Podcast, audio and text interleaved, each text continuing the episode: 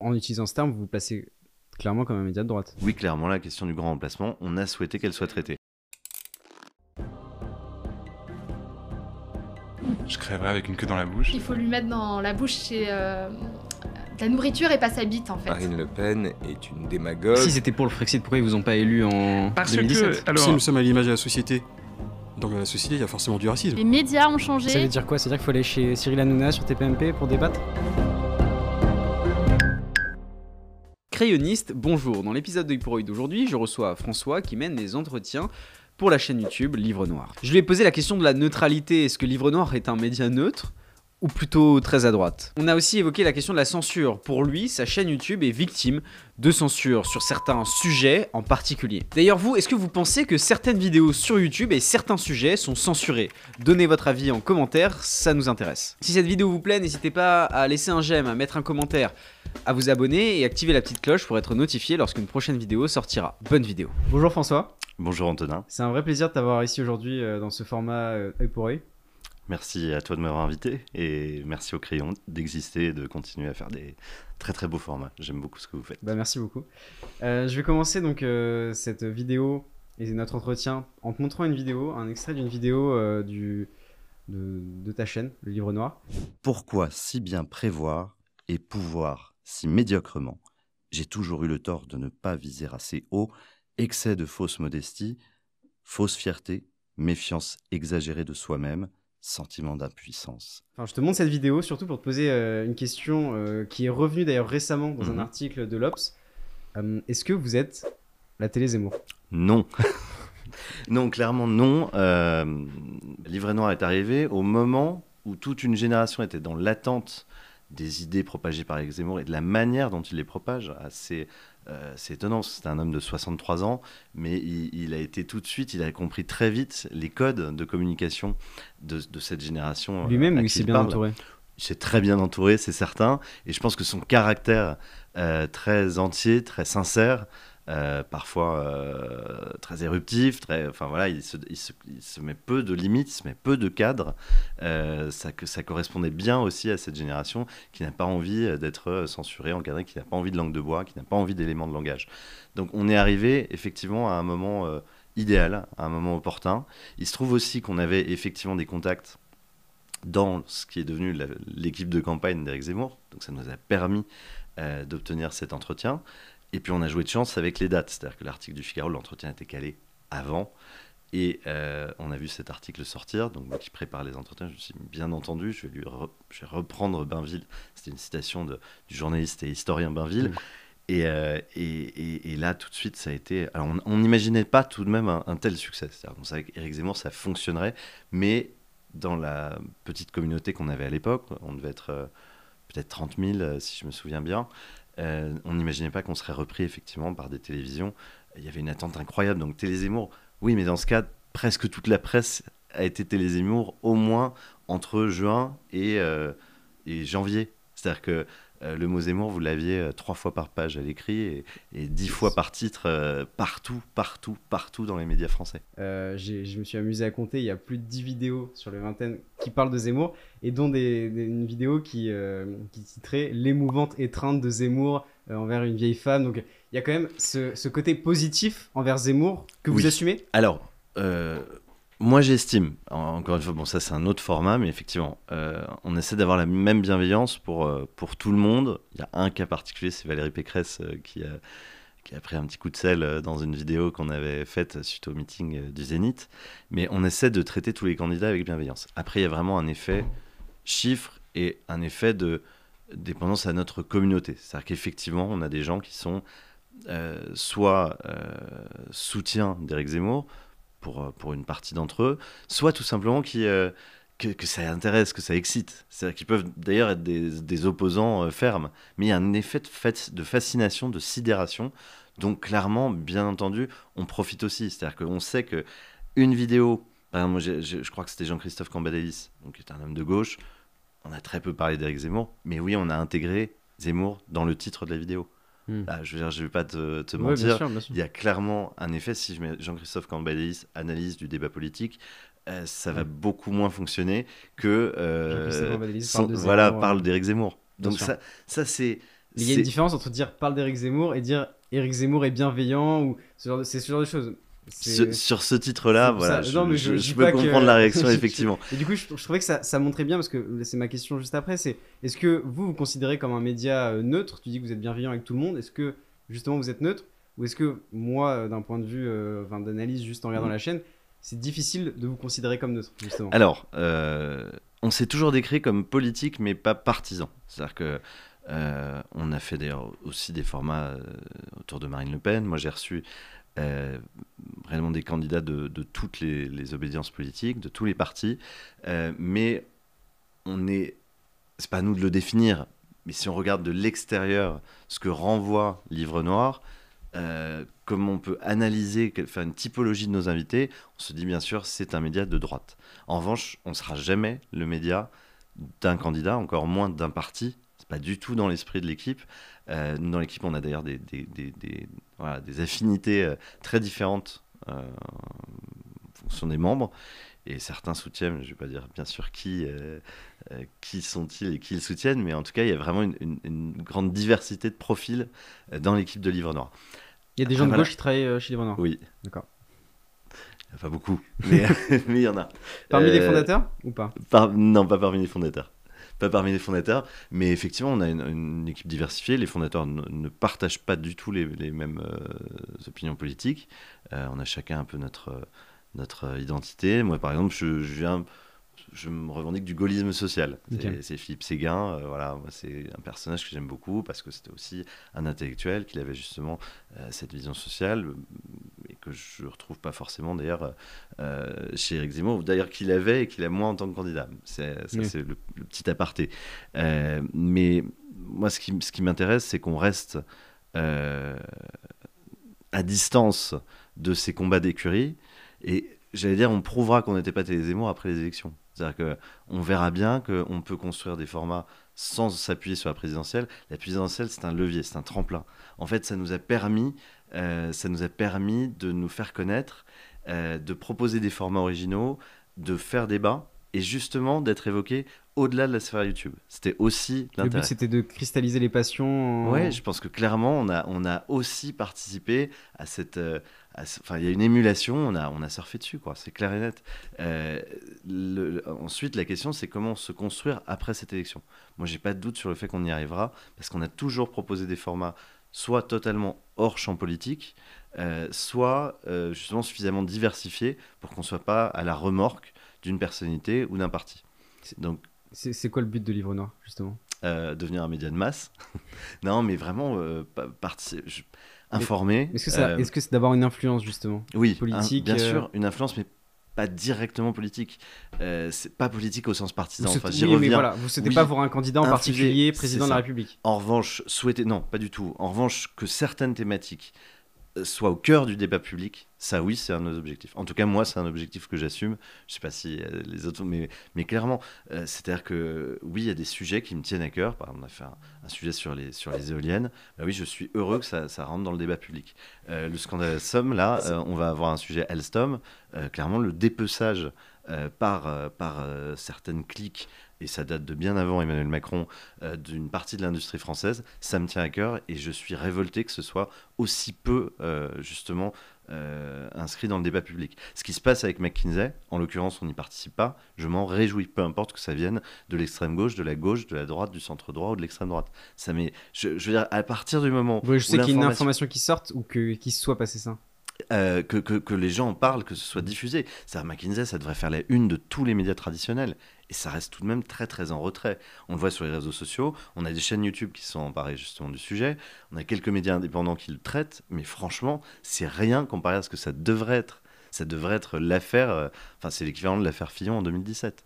Et, ça, c'est ça c'est une frustration. J'aimerais là qu'on soit, si vous voulez, l'objectif de Livre Noir, qu'on soit assez puissant s'il y avait un scandale de ce type en 2022 pour le sortir. Peu importe qui ça touche, parce que c'est vraiment là on, là on touche à un, sujet d'int- d'intérêt commun euh, et il n'y a même pas de question de partisane. C'est objectivement scandaleux.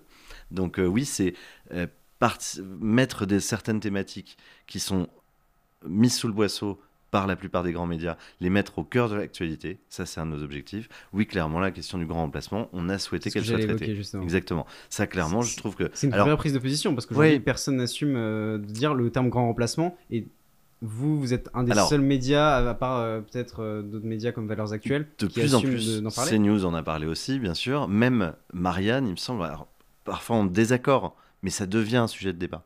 Moi, je veux pas que les gens se disent ah bah oui, il y a un grand remplacement, c'est honteux, etc. Je veux qu'on puisse en discuter.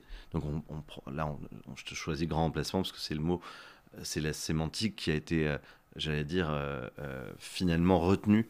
Bah, en, en utilisant ce terme, vous vous placez clairement comme un média de droite, pour le coup. Oui, oui, mais on ne le dit pas forcément. J'allais dire, euh, quand on voit Oui, c'est créolisation c'est reprise dire, par euh, Libération, euh, oui, on sait que Libération Oui, est un média de bien gauche. sûr. On va pas forcément, les gens de Libération vont pas forcément vous le dire en venant ici, mais, mais tout Oui, le monde le sait, c'est assumé. S'assume de gauche. Pas toujours. Euh, certains journalistes de Libération vont vous dire oui, enfin ça dépend, il y a toutes les nuances, etc. Bon, c'est- oui, bien sûr, on est identifié à droite et ça, ça me gêne pas qu'on soit identifié à droite. Ce que je ne veux pas, c'est qu'on soit identifié comme un média militant. Euh, à, à, œillère, euh, qui, ne, qui ne veut pas s'emparer de problématiques euh, à partir du moment où, où elle pense que ça peut nuire à un tel ou nuire à tel parti. Ça, clairement, on est indépendant, je pense que c'est la, chose la plus importante pour nous.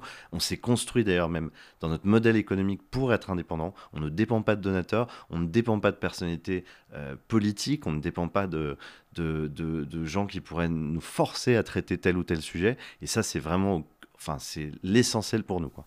Euh, mais oui, euh, participer à mettre des thématiques sur la table euh, et, et que tout le, que le grand public pour s'en emparer, ouais, c'est notre principale ambition. Qui finance Livre aujourd'hui? Alors, c'est très simple. Le modèle, on a les revenus YouTube, classique, les partenariats et notre site. Donc, on a un abonnement mensuel, 4,99€ par mois. On y poste bien sûr des contenus exclusifs. Euh, ils sont protégés de la censure, donc c'est aussi l'intérêt. Et c'est, à terme, ça doit être notre principale source de revenus.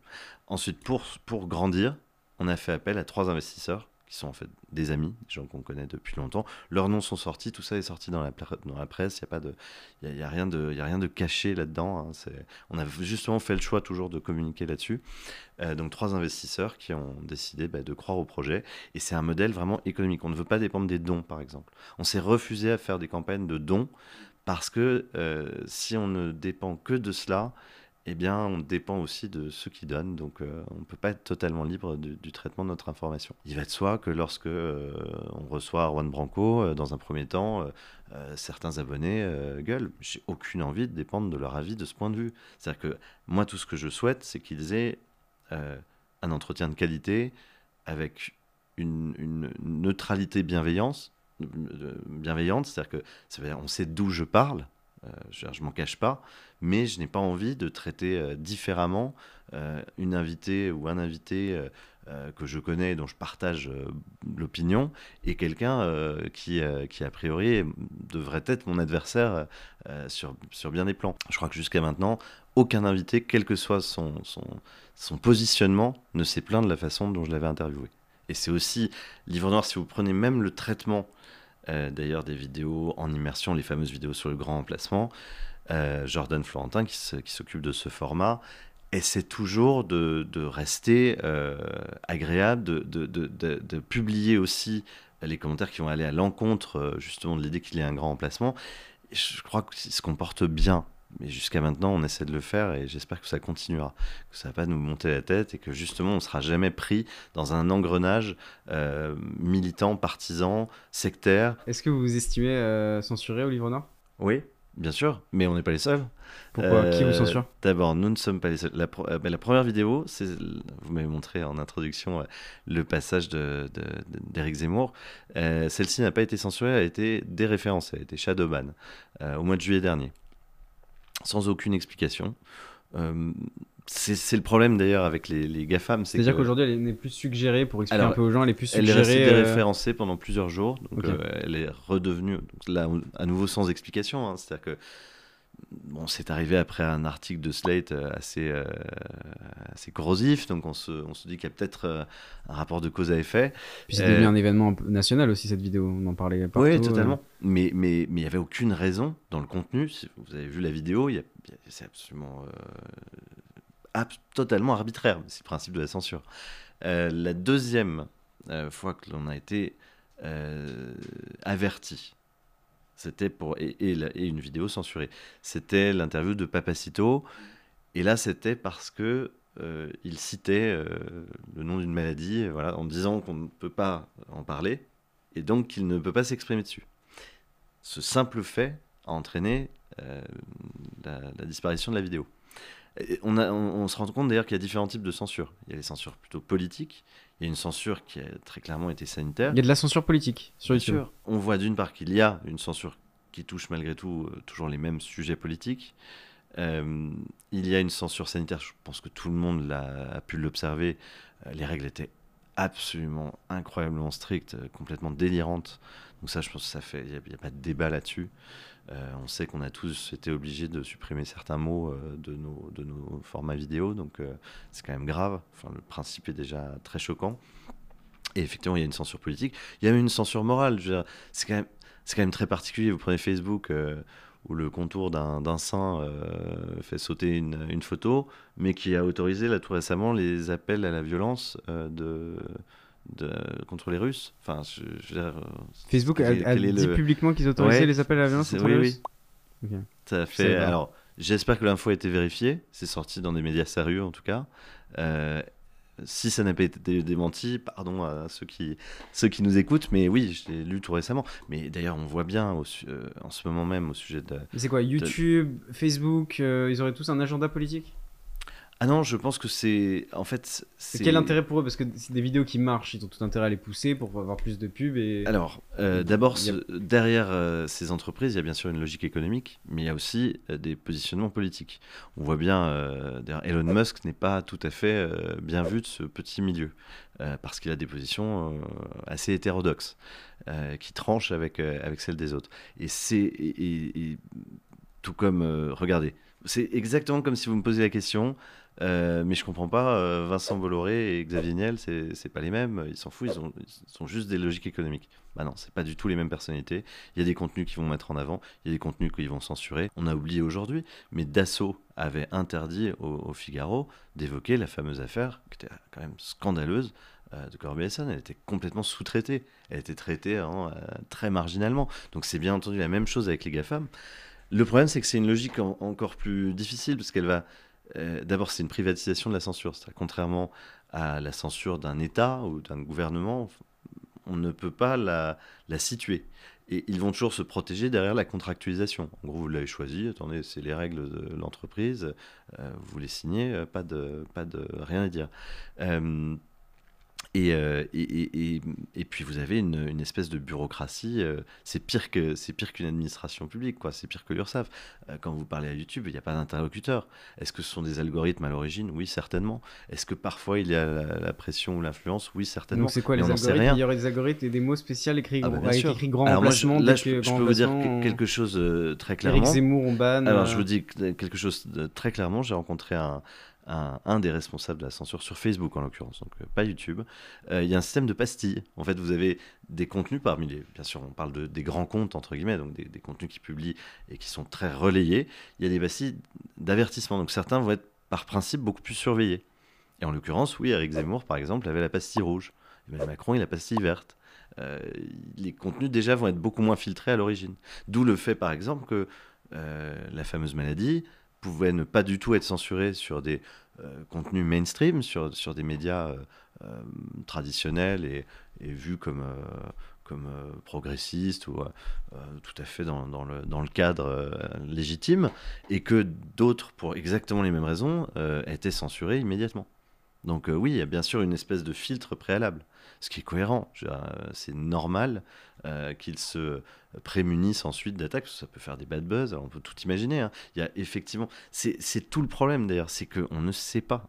C'est totalement opaque. Oui, mais, on, peut, on peut considérer que c'est un outil, euh, YouTube par exemple, ou d'autres réseaux sociaux, c'est un outil qui parfois dépasse leurs créateurs. Et on peut imaginer, vu le- l'engouement que pouvait euh, susciter Zemmour dans une bulle euh, YouTube, que YouTube pouvait beaucoup plus pousser les, vidéos, par exemple, parlant de Zemmour, même à des gens qui n'auraient pas forcément eu envie de voter Zemmour ou, ou, avoir écho avec Zemmour, et aurait provoqué peut-être une élection de Zemmour. Et du coup, on aurait pointé du doigt YouTube vous êtes responsable. Alors que peut-être beaucoup de Français auraient pas forcément eu écho avec des médias peut-être plus traditionnels, plus contrôlés. Après, c'est la question de du coup, est-ce que c'est légitime euh, que beaucoup plus de gens aient, aient écho ce genre de trucs Mais c'est marrant, mais- notre conversation montre à quel point c'est flou.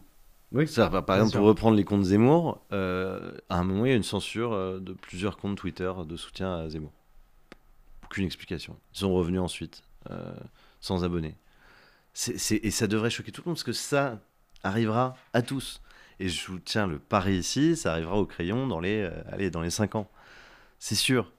Sur un sujet auquel personne ne s'attendra peut-être. Pour l'instant, ça ne Ce sera- pas arrivé. Non, je sais bien, mais, mais, mais je, vous, je vous souhaite presque que ça arrive parce que de toute façon, déjà, je, je connais peu de chaînes qui n'aient pas eu au moins une vidéo euh, censurée ou re- au moins reçu un avertissement. Parce que là, on a parlé des sujets donc politiques ou sanitaires, mais il y a tout simplement. Alors, ça nous est déjà arrivé d'être démoni- de ne pas avoir Voilà. de monétisation sur la Rien que vidéo. la démonétisation, Ça, oui, voilà, c'est- c'est des règles arbitraires très bien. L'ennui, c'est quand vous n'avez plus que cela comme canal de diffusion. Et on peut imaginer un système politique où vous n'avez plus le droit de vous exprimer dans les médias traditionnels. Ça, c'est quand même très gênant. C'est-à-dire qu'on on, se fait couper la langue euh, de plus en plus au ras. Et c'est, enfin, moi, je trouve ça très inquiétant.